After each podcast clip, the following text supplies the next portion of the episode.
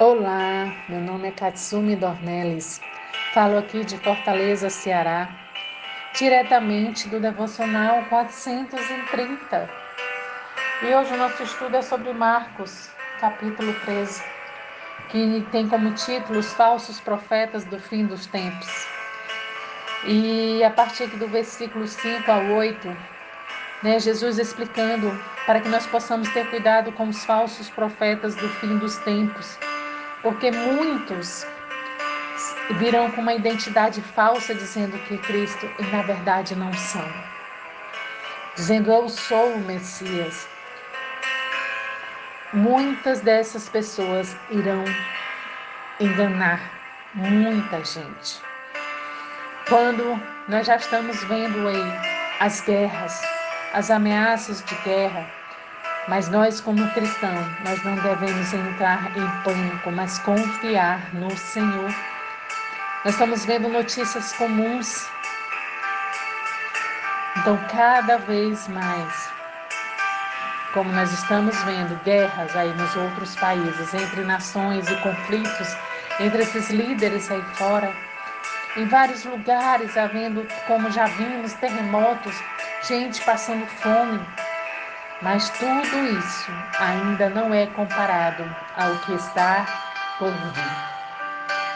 Nós também estamos vendo aí no mundo, como diz aqui no versículo 12 ao 13, irmãos matando irmão, pai matando filho, filho matando os pais, todos odiando um ao outro e muitos vão odiar porque nós estamos falando do amor de Deus.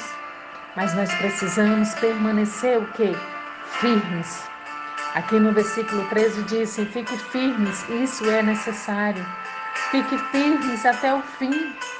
Vocês não ficarão desamparados, pois serão salvos. Então, que continuemos firmes no Senhor, firmes na oração, firmes na palavra, porque nós seremos salvos.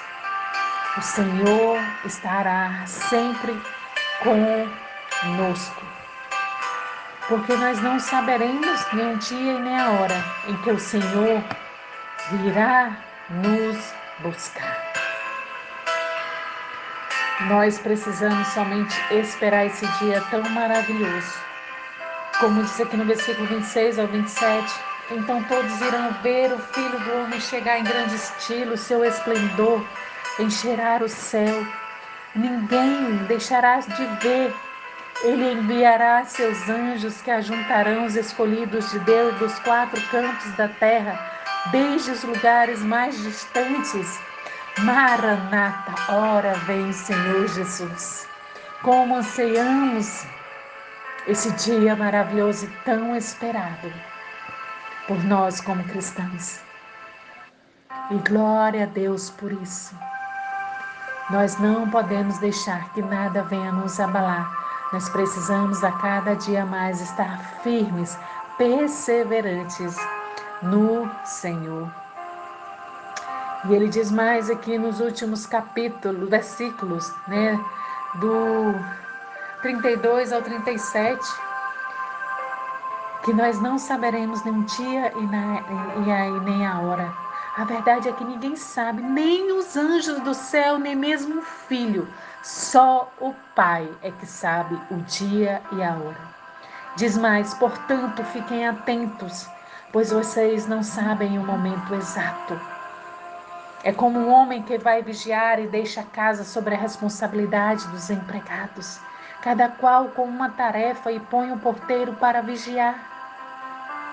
Que nós possamos ser assim, em todo o tempo, vigilantes. Portanto, devemos permanecer apostos, sempre vigiando, porque quando ele vier nos buscar, nós possamos estar preparadas. Para que ele não chegue de repente e nós possamos estar despreparadas. Não, queridas, não. É vigiando em todo tempo nas suas atitudes, na sua forma de pensar, na sua forma de falar. É hora de arrependimento, é hora de intimidade com o Senhor, é hora de buscar face a face com o Pai para que a cada dia nós possamos estar fortalecendo, fortalecidos por esta palavra, sendo fortalecidos na intimidade com o Senhor, porque o Pai vai estar a todo tempo falando conosco, nos orientando, segundo o Espírito Santo de Deus que habita dentro de nós. Então, vamos permanecer firmes. Creia somente. No mundo, sim, nós teremos sempre aflições mas tem de bom ânimo, porque o Senhor, ele venceu o mundo. E se ele venceu o mundo, cada uma de nós podemos também vencer o mundo. Porque esta força não vem de nós mesmos, vem do próprio Deus. Porque Ele é a nossa força, Ele é a nossa rocha, Ele é o nosso Pai, Ele é nosso Deus. Então, permaneçamos firmes sendo corajosas e determinadas diante do Senhor.